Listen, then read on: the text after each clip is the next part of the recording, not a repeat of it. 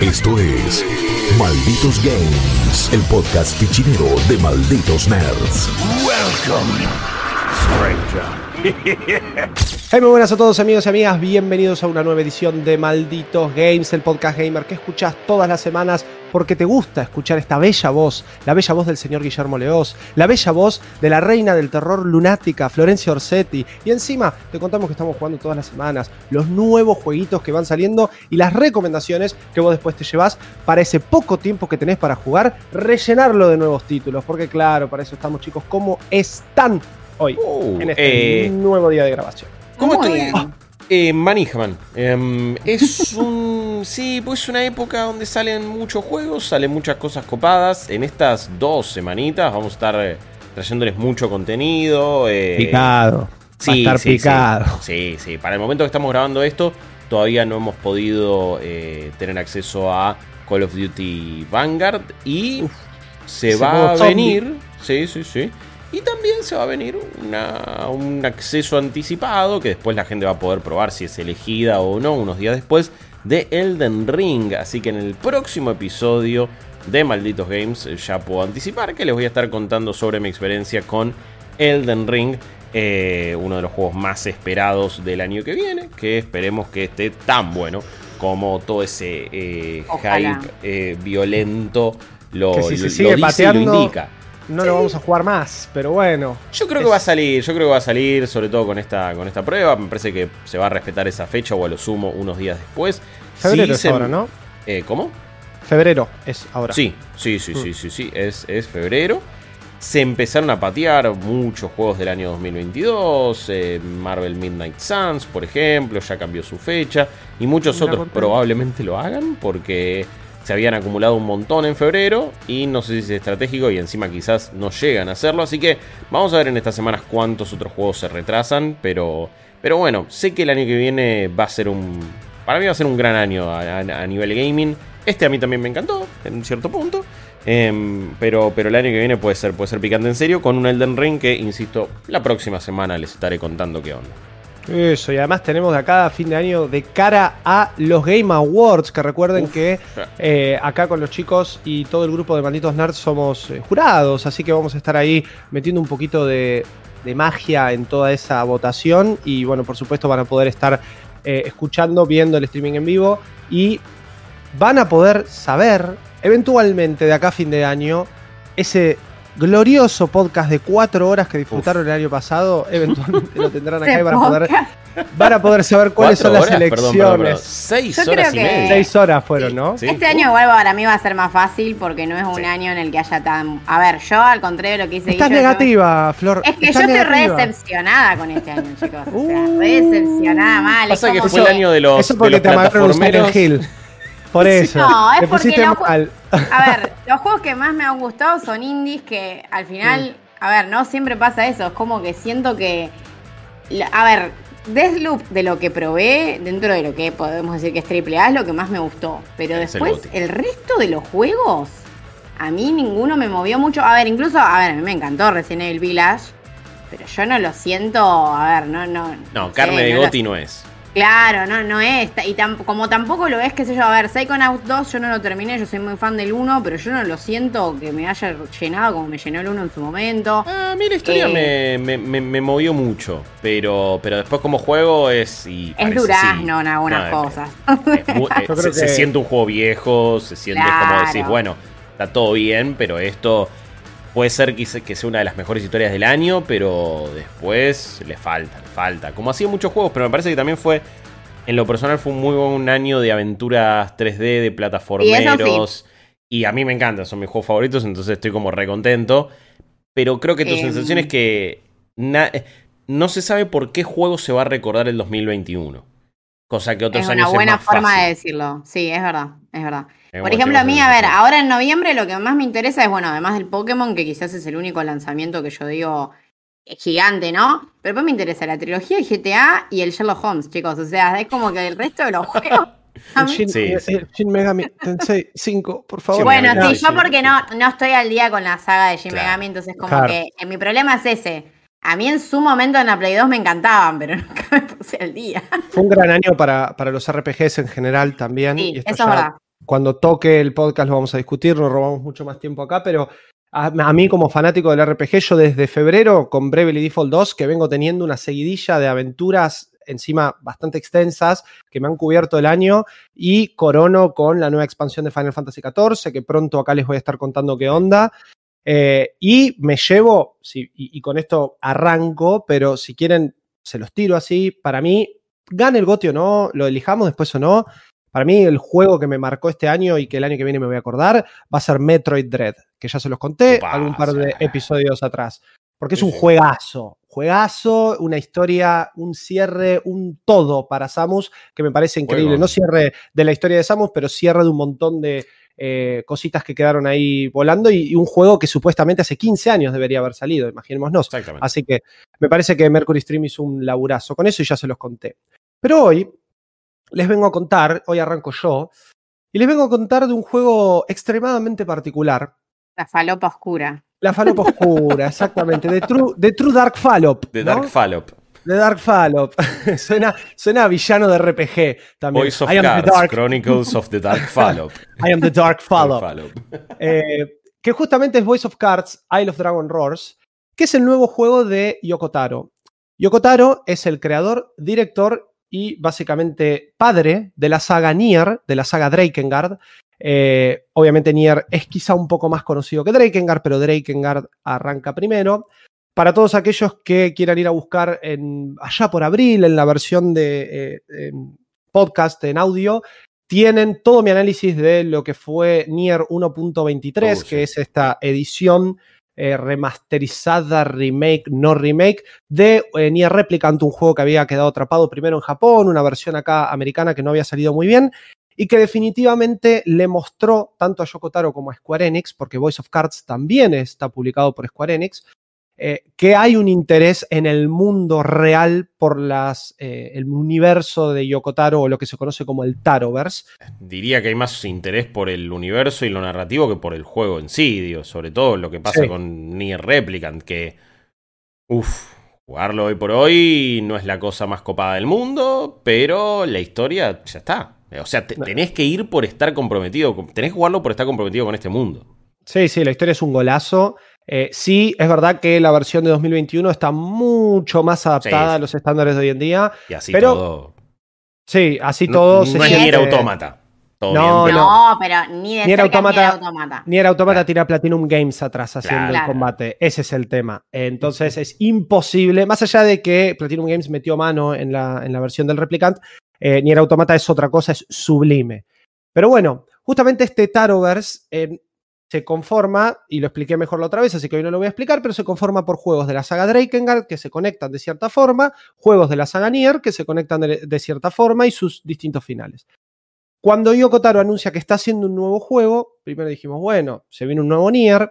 Después anuncia que es un juego de cartas y nos muestran las primeras imágenes de Voice of Cards, que además eh, tiene, creo que es Keiichi Okabe, quien hace la música de Nier, que también está para Voice of Cards, eh, y que ya de entrada se plantea con su creador, digamos, dejándolo muy en claro, de que esto no tiene nada que ver con Drakengard y con Nier. Pero, pero, si les tengo que ser sinceros, yo todavía no lo terminé, estoy muy cerca de terminarlo. Hasta que no llegue al final y no haya un cartel que me diga esto no tiene nada que ver con Nier y Drakengard, yo a Yokotaro no le creo nada. No Porque le creo siempre se guarda, siempre se guarda algo en el final que vos decís, no, plup, Una, una flor, hay algo en el universo Drakengard, Nier y bueno, ahora con esto Voice of Cards, que, bueno, digo universo porque es- son juegos de Yokotaro, pero Sí. no necesariamente forman parte. El Hay algo Taroverse. el Taroverse, hay algo que. Hay una cuestión con las flores. eh, y yo ya estuve viendo algunas cosas que, viste, van por ahí. Yo digo, la fruta que te parió, me dijiste que no iba por acá. Y yo ya estoy viendo cosas. Bueno, Mm. siempre pueden ser, obviamente, odas a sus propias creaciones y etc. Voice of Cards es un juego de cartas que no es un juego de cartas. Ok. ¿Qué es entonces? Voice of Cards es Una un ensalada de RPG fruta. tradicional de batallas por turnos que está hecho de cartas. Ah, entiendo, Mm, entiendo. claro. entiendo. No Claro, es- claro. un juego de cartas. Tiene, tiene mecánicas y sistemas muy típicos en su combate de lo que es un juego de cartas, por ejemplo, tirar un dado, para sacar un par, un, pa- un impar, un mayor número de algo para poder meter un efecto. Hay, tus ataques son cartas, tus personajes son cartas, el mundo está hecho de cartas y vos te moves con una piecita como si fuese un alfil del ajedrez, como si fuese una piecita del Monopoly, y te empezás a mover así, de a un espacio, te podés mover de a más espacios, pero vos siempre vas, eh, estás en un tablero, con una persona del otro lado, que siempre está presente y siempre te va narrando la historia, básicamente el Game Master, y cada pelea y cada situación que se da en el juego está determinada por el Game Master. ¿Cómo nos damos cuenta de esto y por qué sucede esto? Obviamente nosotros estamos peleando contra una inteligencia artificial, pero que el juego te quiere contar en su narrativa que es el Game Master y cada vez que, por ejemplo, vos metes un ataque crítico, el Game Master como que frena el juego y te dice, tuviste suerte, ¿eh? Upa. Y te lo dice a vos. Inscription en ese- en- Sí, eh, parecía- sí. La narrativa es parecida a Inscription, lo que veo Es ahí muy es, parecido. que no- Sí. es menos juego de cartas. Inscription Bueno. es como. Hasta el final es tipo reglas de juegos de cartas. Acá Claro, pareciera que Armado no. de Acá es- mazo, tener que Claro. considerar el, el balance, cuántas cartas deberías tener, etcétera. Acá hay un poco de eso.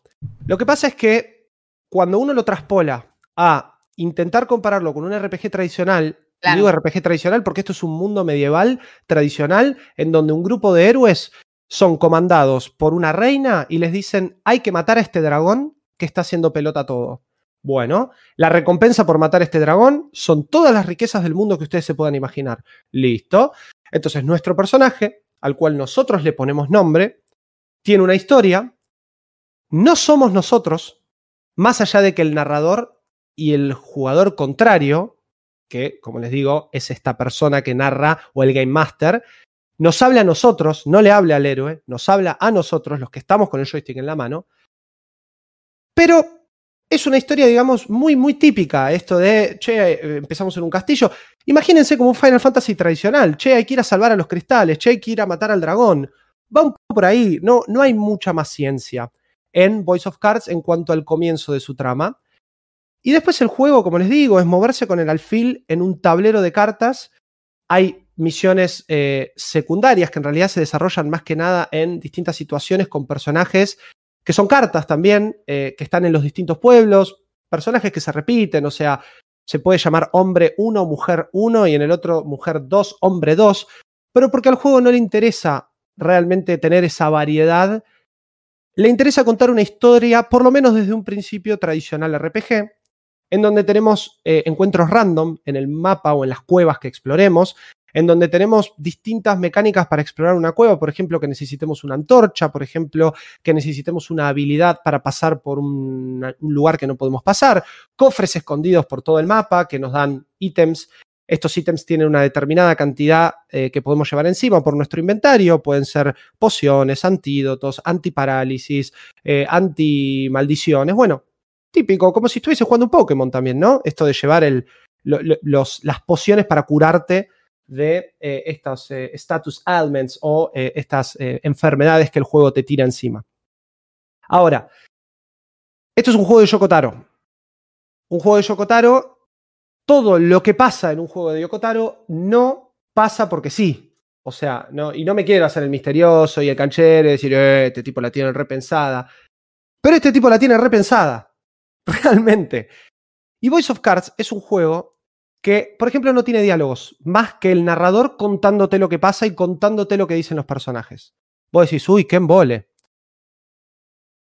Lo que pasa es que su, su voz y, y la forma de llevarte y la narrativa que tiene esta historia, que dicho sea de paso, es una historia que se cuenta a través de cartas, es una historia, como estamos, bueno, si están viendo la versión audiovisual, vemos que está un personaje a la derecha y la situación o lo que dice a la izquierda. Después se pueden sumar más personajes en pantalla, pero toda la narrativa está contada a través de cartas y ¿Tiene voces? el ¿O narrador. No, Ah. es, es la voz del narrador Bien. o del Game Master. Este mismo que te digo que se siente que estamos como Bueno, luchando pero hay una contra voz. él. a eso voy. Hay una voz. Bien, Y el juego se, se encarga de decirte desde un principio que es muy importante a nivel ambientación por la música, que es increíble, como dije. Creo que es Keiichi Okabe quien hace la, la música. Quizás se me pudo haber ido el nombre. Pero es quien hace la música de Nier también.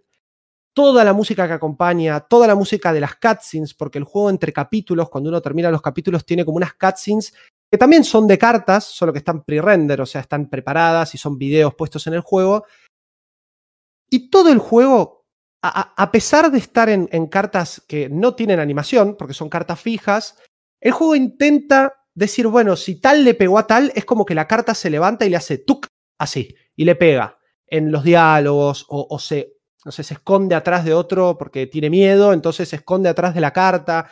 El juego realmente intenta llevar la narrativa para el lado de decir, sí, está bien, somos cartas, no podemos hacer mucho más que estar dando vuelta nuevos espacios para caminar o nuevos personajes por descubrir o nuevos diálogos y hacer esto.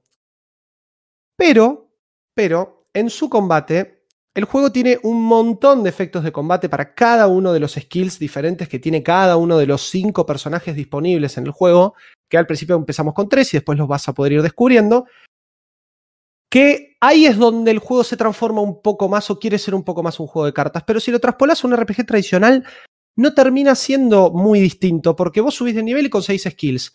Vos podés tener hasta cuatro habilidades, que una de ellas es el ataque básico, que igual se le puede sacar al personaje.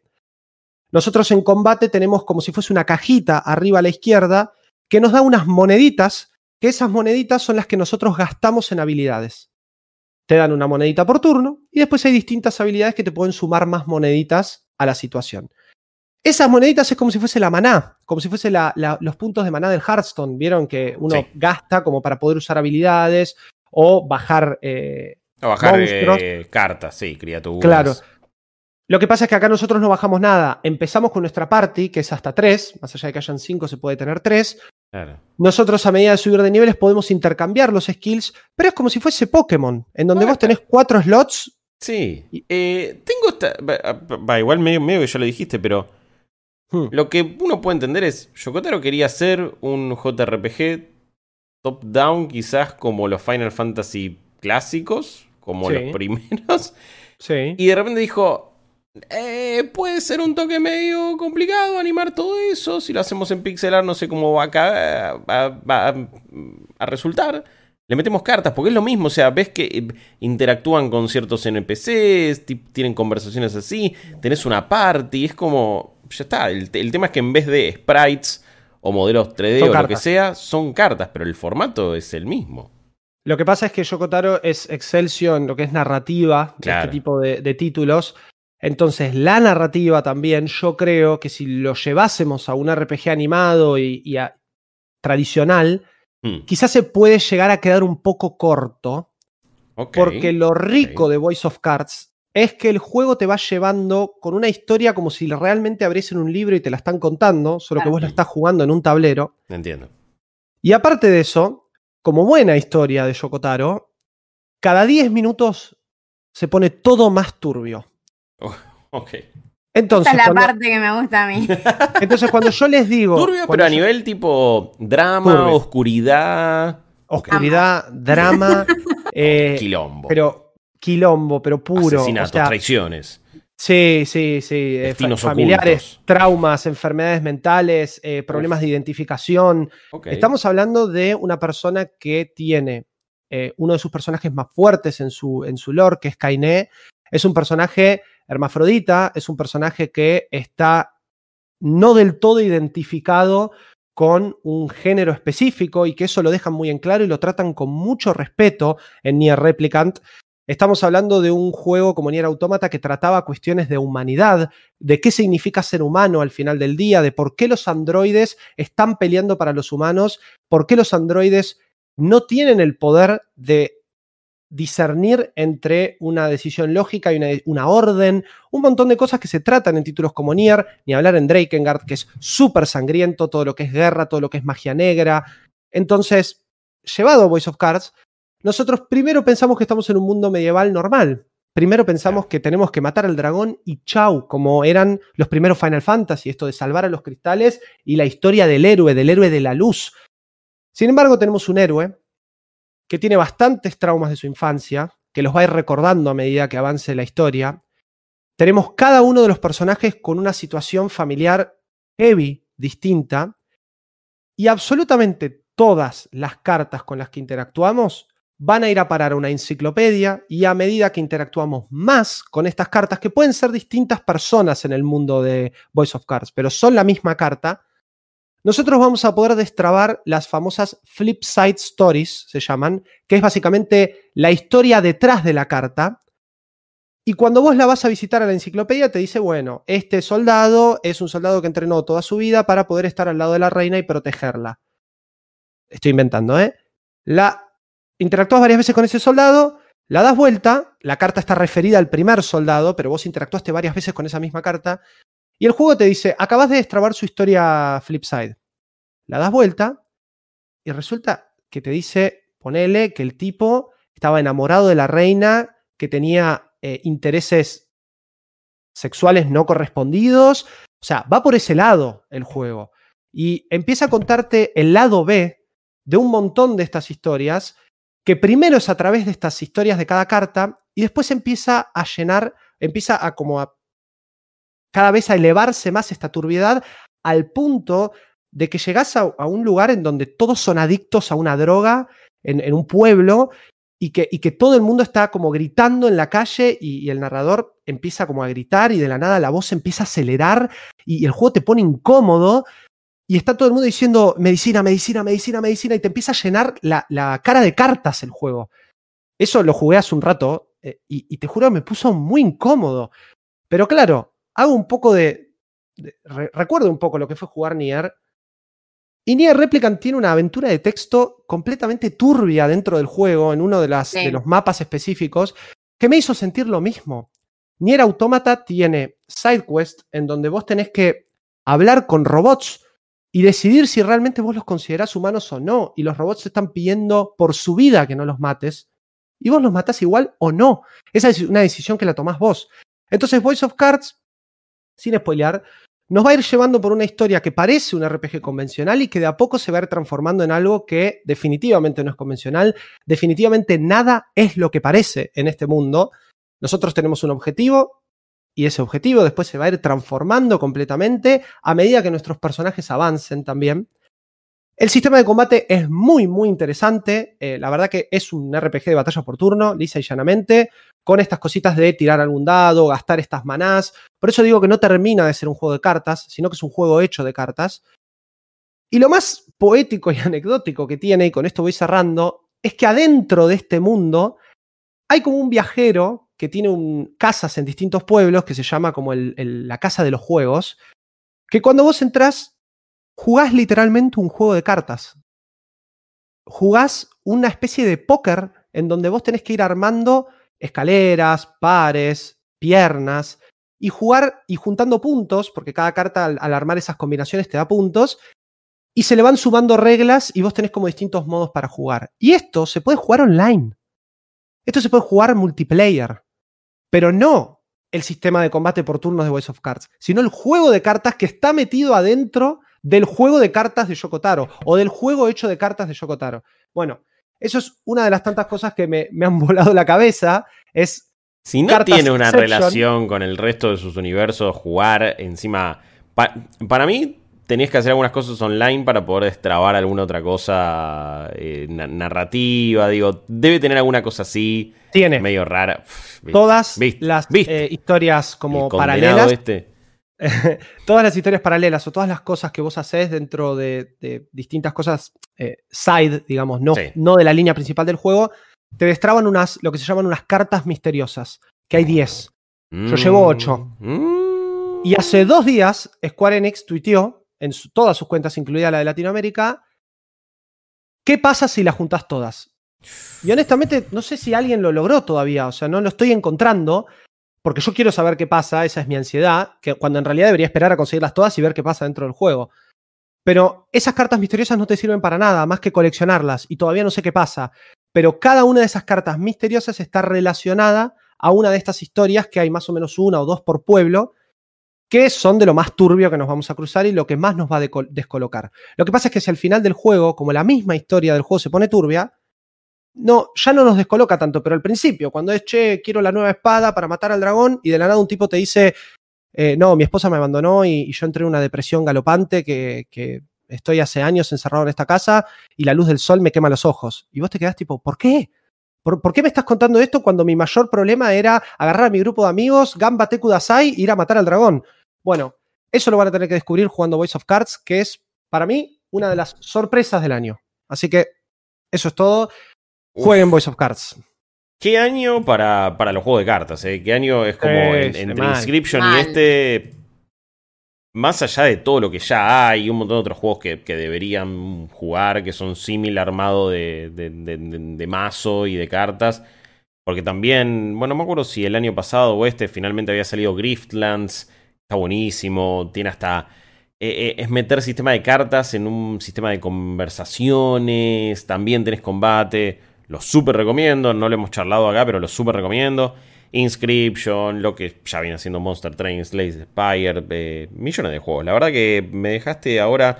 Como siempre, no, nos manejamos porque está bueno. Entre tampoco. nosotros. Sí, sí, sí. ta- tampoco vamos a venir a hablarles de, de No títulos es muy largo. que no recomendamos tanto. Cards, ¿eh? Por las dudas, eh, creo que como mucho durará 12 horas. Así que también es un juego, y esa es una de mis más grandes críticas, a pesar de algunos sistemas que, que de RPGs tradicionales hoy en día que están mejoradas y acá están bastante viejitas, el hecho de que sea corto hace que lo puedas jugar y, y rápido y te lo saques de encima, digamos, o lo disfrutes bastante rápido. Me diste más Pero- ganas de jugarlo ahora, porque si Eh, me decías es que dura por eso te lo 700 dije. horas, no, ni Por eso te lo dije. Y cuando dije que era un RPG, no quería dejar de aclarar y me olvidé que es un juego extremadamente corto, es una de sus mayores críticas, pero porque, claro, la historia está tan buena que vos querés seguir sabiendo y no querés que se termine. Malditos Games. Pero no importa. Yo, tengo ganas de subirme un auto y de Uy. explorar un mundo abierto. Eh, Eh, Forza. ¿Qué pasa con. Forza? Forza Horizon es una fiesta, y no porque literalmente sea un festival que vos estás armando en México, sino porque es una fiesta total.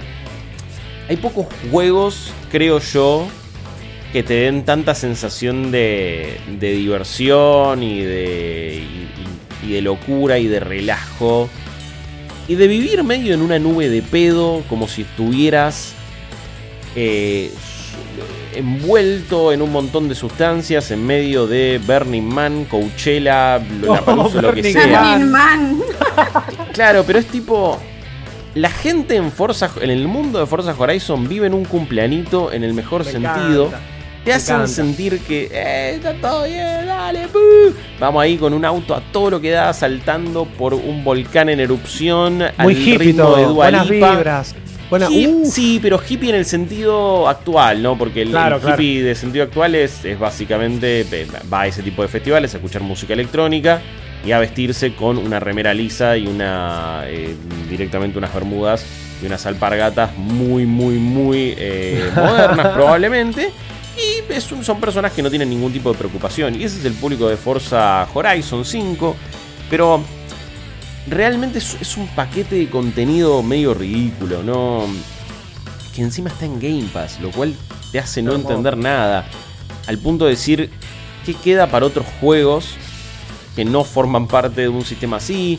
Lo mismo también se puede debatir y pueden surgir un montón de, de charlas con juegos free to play. Digo, ves experiencias como, como Genshin o como cualquier otro, como Warframe o lo que sea, y decís, y bueno, por eso después la gente se anda quejando de si tal juego sale 40 o 50 dólares, porque hay muchas experiencias o free to play que ya te cambiaron la concepción de todo, o juegos en servicios como Game Pass. Y Forza Horizon 5 no, no, no es un juego más. Eh, probablemente sea de los paquetes de contenido más zarpados del año. mm. Son primeras impresiones estas, lo he jugado unas 4 horitas más o menos. Eh, el, el- el- el código llegó, llegó a ser relativamente poco y, y después tendrán la, la review completa en el sitio y lo- ya lo hemos transmitido y un montón de cosas, pero eh, por supuesto que se construye sobre las bases de Forza Horizon 4, 3, todos. eh, eh, es, Mm. es la misma estructura, tenés un mundo abierto con miles, absolutamente miles de eventos para hacer, que si encima le agregas la pata online se hace prácticamente infinito. Es enorme el mapa de México, tiene todo tipo de biomas y para mí mucho más interesantes, mucho más copados, mucho más diversos que lo que había sido Forza Horizon 4, que era un juegazo, pero a mí el- la onda British me había parecido hasta un toque aburrida por momentos. Claro. Linda, pero un toque aburrida. Antes estaba medio en Australia, en Oceanía, le habrían agregado eh, la. Niveles de playa la- había. sí, la sección de Ah, Hot bueno. Wheels. O sea, Forza Horizon 3 pero una locura. Creo que me gustó más que el 4.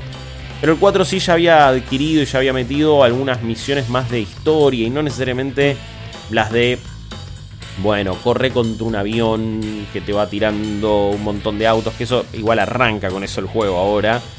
Pero están mejor pensadas estas misiones de historia. En, el anterior quizás no las tenías tan bien llevadas, no se conectaban del todo bien.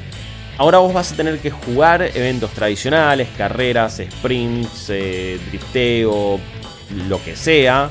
O también hacer actividades en el mundo abierto, tipo las speed traps, eso de, uy, por acá tenés que pasar a tanta velocidad, o zonas de velocidad que desde tal punto a tal punto tenés que mantener una velocidad promedio importante, para seguir subiendo de nivel em, para el festival, y de repente se te va a presentar la oportunidad de expandirlo, entonces lo vas a llevar a otra área, y hay un montón de áreas que te proponen varios desafíos.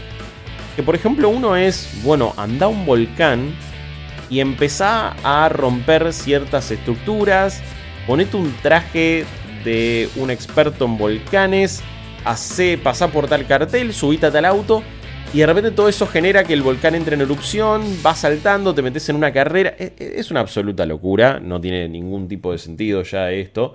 Em, porque la verdad que es es ridículo de la mejor manera, eh, como siempre ha sido Forza Horizon, pero, pero esto de, de pensar una historia detrás, de saber que es realmente algo eh, bastante bizarro y bastante alocado. Me parece que le sienta muy bien a Forza Horizon. Me parece Horizon es la pata más bizarra, más arcade de Forza, ¿no? No es Motorsport, que es un simulador. No, por supuesto. Esto es quilombo, desastre, y me parece que el setting que estás comentando recontra se presta para esto. Sí, porque encima tenés eh, parte más de selva, por así decirlo, más eh, de, mayor vegetación. Tenés una parte que es más de desierto, otra más de montaña. Hay algo, te digo, alrededor de volcanes vas a estar bastante tiempo. Y vos después vas a ir entonces destrabando estas distintas zonas y haciendo nuevas pruebas de este estilo, que, que, que me parece que es para lo que lo vas a jugar. Después, a ver, todo lo que es evento tradicional, como ya les decía, es la parte más floja del juego, pero porque todo lo otro es súper espectacular. El, manejo está bárbaro, se puede customizar al palo todo lo que vos quieras. El grado de ayuda, el grado de dificultad. ¿Querés subirle la dificultad a la máquina pero mantener todas las ayudas? Podés. Lo podés posta pensar como vos quieras. Hay muchas opciones de accesibilidad. Está buenísimo todo eso. Pero me parece que es un juego que... Me pregunto si hay una versión de Forza Horizon en algún momento que abandone las carreras tradicionales y que todo el tiempo te esté proponiendo hacer misiones. Tiene que en ser el contexto como de una carrera. Como el Drive Club, como el Pure, ¿viste? Esas cosas que, eran bien falopa. No sé si te acordás del Pure. sí, sí, pero era como agarrar el 4 y eh, por todos lados y empezar a romper cosas que te digan, no, acá tenés que saltar y hacer no sé cuántos puntos. Un poco eso está, eso está. Sí, porque, a ver, el, mayor heredero de, de, Burnout Paradise es claramente Forza Horizon, o sea, mm. comparten cierto ADN. Y todo eso que decís está, pero las misiones medio de historia son más elaboradas todavía. Tienen como una cosita distinta que es no solamente hace tal, tantos puntos, te proponen hasta ciertas piruetas por momentos. Entonces, uy, para, para destrabar, eh, para, para, cumplir esta misión, anda a este hangar, entonces tenés que ir saltando con un ship de, de plataforma en plataforma, más o menos, casi, te digo. Y, y, y eso está bueno, digo que haya carreras tradicionales es algo que tiene que estar también porque se lo va a pedir el público, porque le suma contenido a patadas y porque igual es súper divertido eh, jugar las carreras. Solamente tiro la, como la hipótesis o la idea de, bueno, ¿qué pasaría si en algún momento esta parte la abandonan y se prenden y, apuestan por crear realmente un juego de mundo abierto, más como, como si fuera de acción en tercera persona, pero arriba de un auto? Quizás es una de lo que estoy diciendo, ¿eh? quizás es absolutamente ridículo y es imposible de realizar, lo sé, pero me lo pregunto, em, porque también lo, para mí es un juego de Forza Horizon, y este sobre todo, quizás sea la mejor versión, por lo que vengo jugando y por lo que veo que va a haber en contenido, por lo que ya son muchas reviews que, están dando vueltas. Em, es un juego también donde te perdés en la, en la diversión y en la felicidad de ir por el mundo abierto rompiendo todo, consiguiendo los carteles de experiencia, de fast travel, encontrando autos abandonados. Cada cosa que haces de repente te propone, uy, está la ruletita, pum, voy a agarrar un auto nuevo. Uy, eh, subí de nivel del conductor, bueno, se me destraba esto. Uy, me... Eh, tenés un montón de desafíos para hacer de... De acuerdo a la zona, de acuerdo a la actividad, de acuerdo al auto. Hay miles, miles de semi-achievements por conseguir, pero dentro del juego que te dan beneficios. Todo el tiempo leveleando, todo el tiempo consiguiendo nuevas cosas. Vas incluso a la tienda como de, de, autos y también te lo puedes comprar porque... Y no salen tanta plata, de hecho conseguís créditos muy rápido. Em, también en Forza Horizon tenés que permitirte rolearla un toque y no siempre usar el mejor auto. Me parece que ahí también es como cada persona va a decidir qué experiencia tener. A mí, de hecho, no me gusta jugar Forza Horizon con los eh, autos más rápidos. Me parece que hay algo que se rompe. Me parece que no es lo mismo. Eh, vas a veces demasiado rápido como para poder apreciar todo lo que hay realmente. Pero creo que se, se trata de, bueno, en este momento yo quiero, a ver, voy a agarrar este Ford Fiesta de tal año y voy a manejar un toque con este.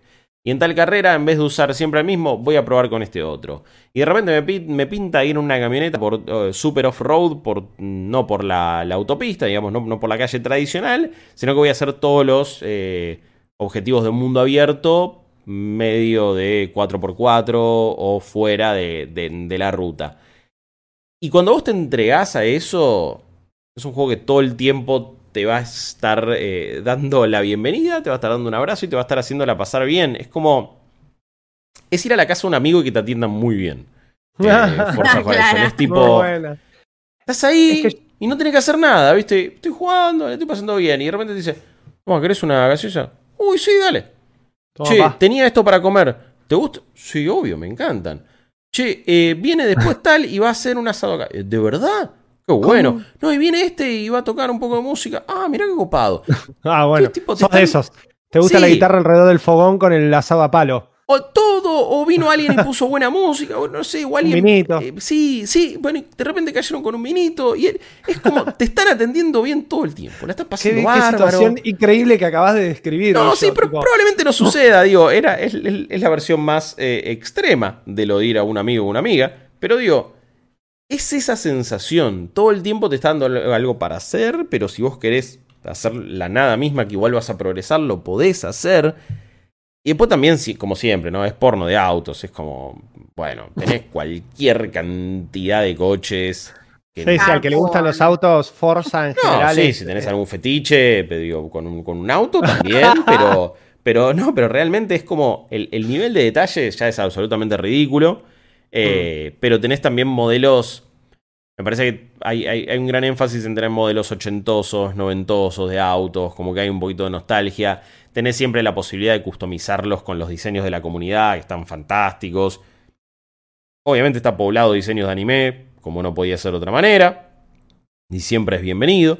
Eh, algunos polémicos, otros no tanto. Pero, pero le podés poner absolutamente de todo me compré el BMW M3 y ya había gente que le había hecho el skin del Need for Speed Most Wanted, lo cual me dio mucha oh. felicidad. Sí. Qué bueno eso. Ey, bueno, por eso ahí entonces tenés autos clásicos que le ponen entonces eh, diseños de, de, otras sagas o por o, el hecho por lo cual vos te lo ibas a ir a buscar, porque yo fui a buscar ese BM por esa razón justo.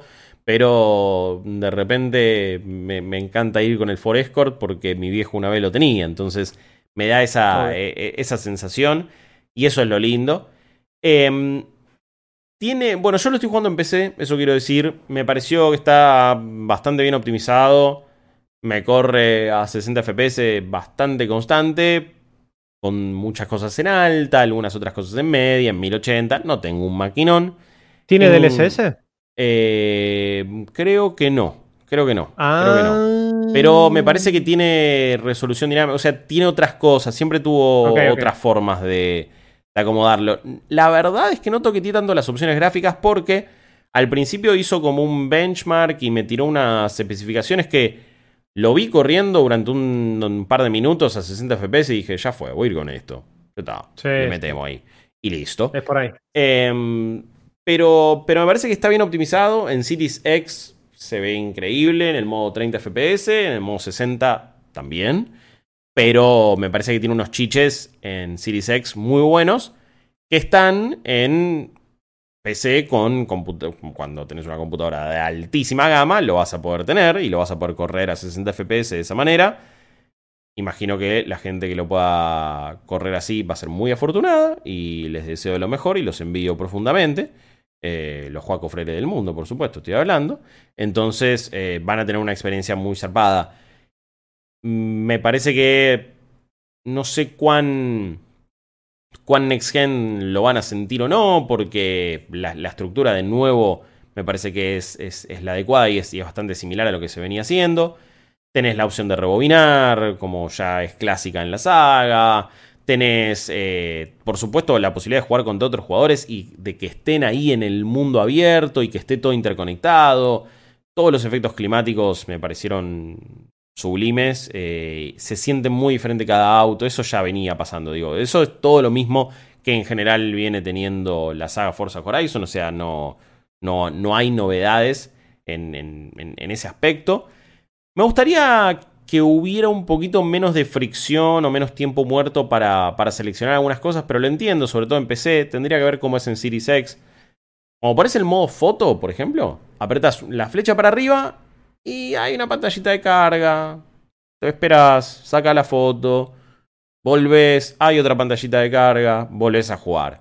No es esa cosa dinámica de, uy, lo freno acá y listo, ya está, me saqué la foto. Claro. Eh, como si fuera, no sé, Ghost of Tsushima o un montón de otros juegos que a veces apretás R3, L3 y ya estás sacando una foto, volviste, listo, cero fricción. Ahí podría haber estado mejor. Cuando querés cambiar de coches, bueno, ¿te lo damos ahora o vas al garage? Vas al garage, es pantalla de carga. ¿Qué venís? ¿Que vas a la casa del festival, a la zona de Forza Horizon? Pum, elijo eso. Bueno, los diseños. ya, por favor. y un poco eso. Por eso digo, tendría que ver cómo funciona todo eso en Series X. Sé que Rippy lo estuvo jugando en esa plataforma y lo estuvo transmitiendo ahí, así que sería cuestión de ver su experiencia. Pero me parece que algunas cosas me, gustaría que fueran más ágiles, porque me, gustaría cambiar más seguido de auto, eh, meter más rápido el fast travel. Como que, bueno, algunas mejoras de la calidad de vida del juego podrían estar, pero de nuevo no sé si es problema de mi. de, que lo esté jugando en PC o porque realmente eh, sucede así.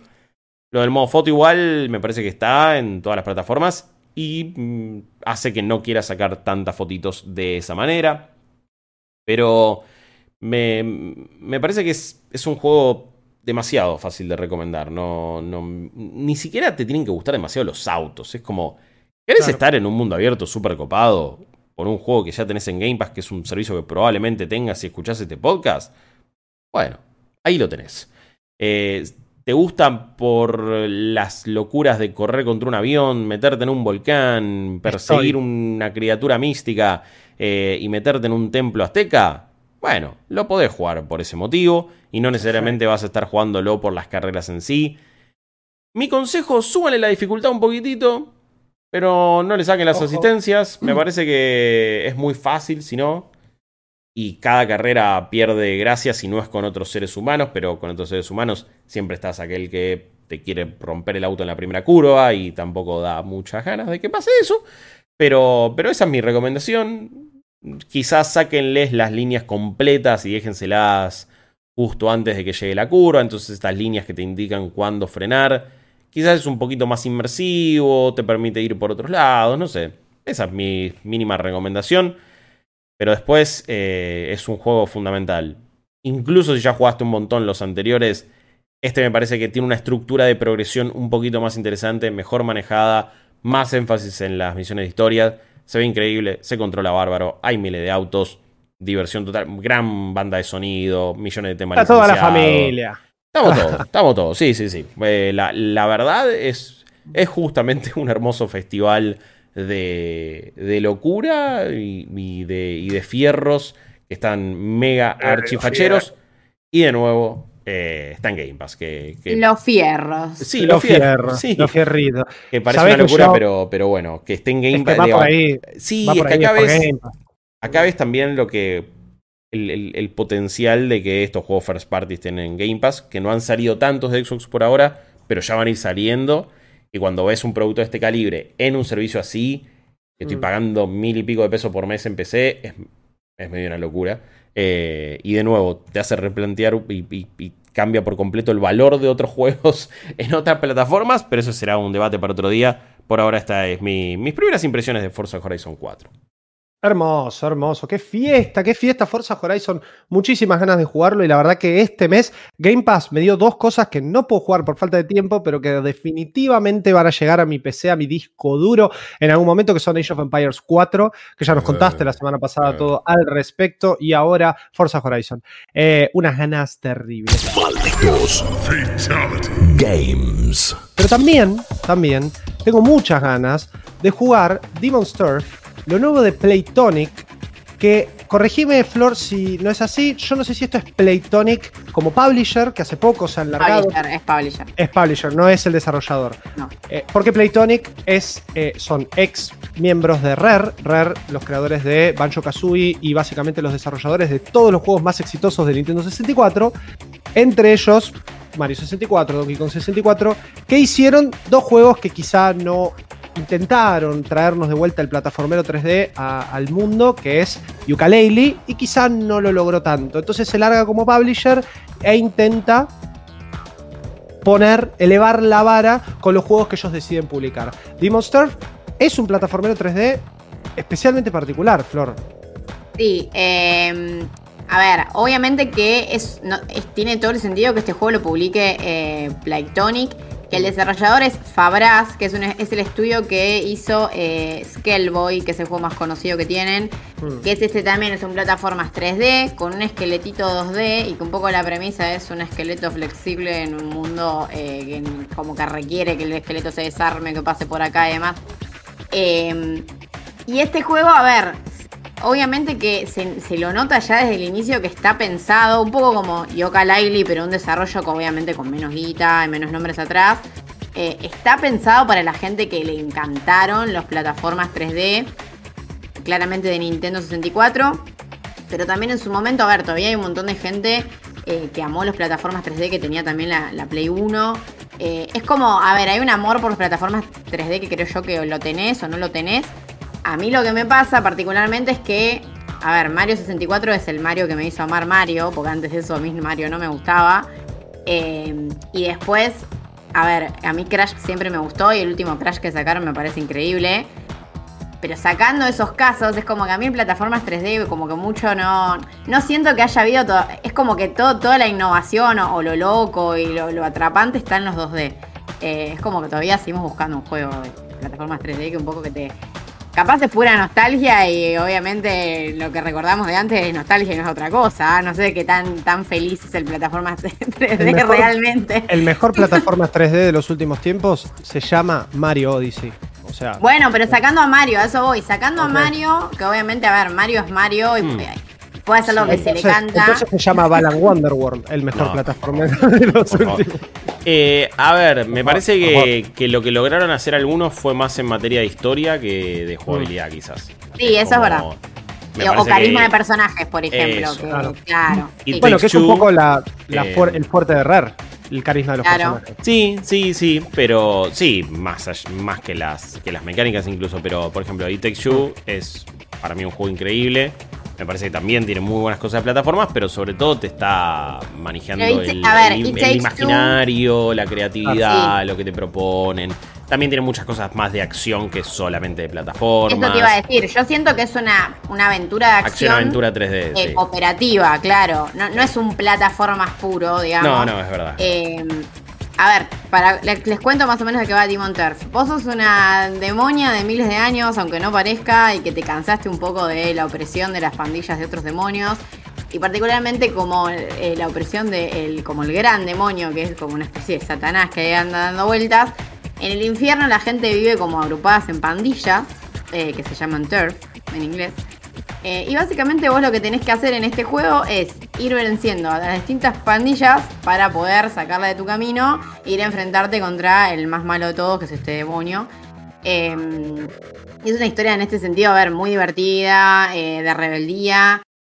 esto yo lo decía fuera del aire, lo que tiene, lo mejor que tiene el juego es un poco los personajes, los diálogos. A mí la historia, hasta donde jugué, mucho no me porque es una historia sencilla. Pero sí te pasa que te cagas bastante de risa con lo que se dicen los personajes, eh, las cosas, los, eh, diálogos y demás que te encontrás en los niveles. Eh, y básicamente, a ver, lo que tiene en particular es que son sprites 2D, tu personaje es 2D en un mundo 3D. entonces eso hace que las secciones de plataformas puras sean muy interesantes porque vos tenés como un abanico re amplio de, movimientos. Y los momentos plataformeros posta, a ver, obviamente que sí, te puedes caer y frustrarte y demás, que ahora igual voy a explicar cómo hace el juego para que eso no te pase. Em, e, es, como que e, es, es, como re lindo, digamos, atravesar los niveles.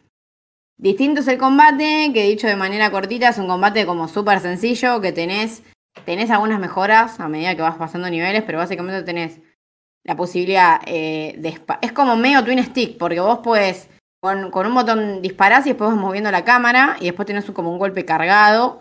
Eh, y la verdad que es medio tosco cómo se mueve la protagonista para pegar y los enemigos también son como... El, combate no es el fuerte del juego para nada, lo que pasa es que tampoco son juegos muy centrados en el combate porque la mayoría de los niveles lo que tienen es que te hacen escalar torres, pasar calabozos llenos de trampas, o sea, lo típico de un plataformas bien puro, ¿no? ¿Cuál es, ¿Cuál es el, core del combate de un plataforma 3D? Saltarle encima a los enemigos, revolearle algo. O sea, es como que, honestamente, yo acá encima con el tipo de arte que veo y cómo el juego y lo, que contaste de la historia lo lleva adelante, siento que es eso. Es un poco el saltar, caer en la plataforma bien, avanzar, subir la torre, disfrutar el arte o, por lo menos mínimamente la dirección artística que tiene el juego. Yo no sé si me voy a preocupar tanto porque, no sé, de la nada mi personaje decía tirar skills.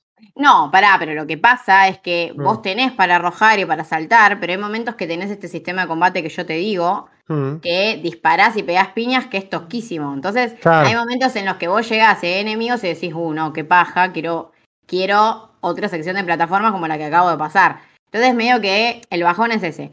Pero las plataformas están muy buenas porque vos, por ejemplo, tenés, a ver, tenés los típicos controles de plataformas 3D de doble salto, del salto con la, en la pared, Em, pero después te, tenés eh, un, em, como una propulsión en el aire que te deslizás, ella hace como una vueltita y se desliza.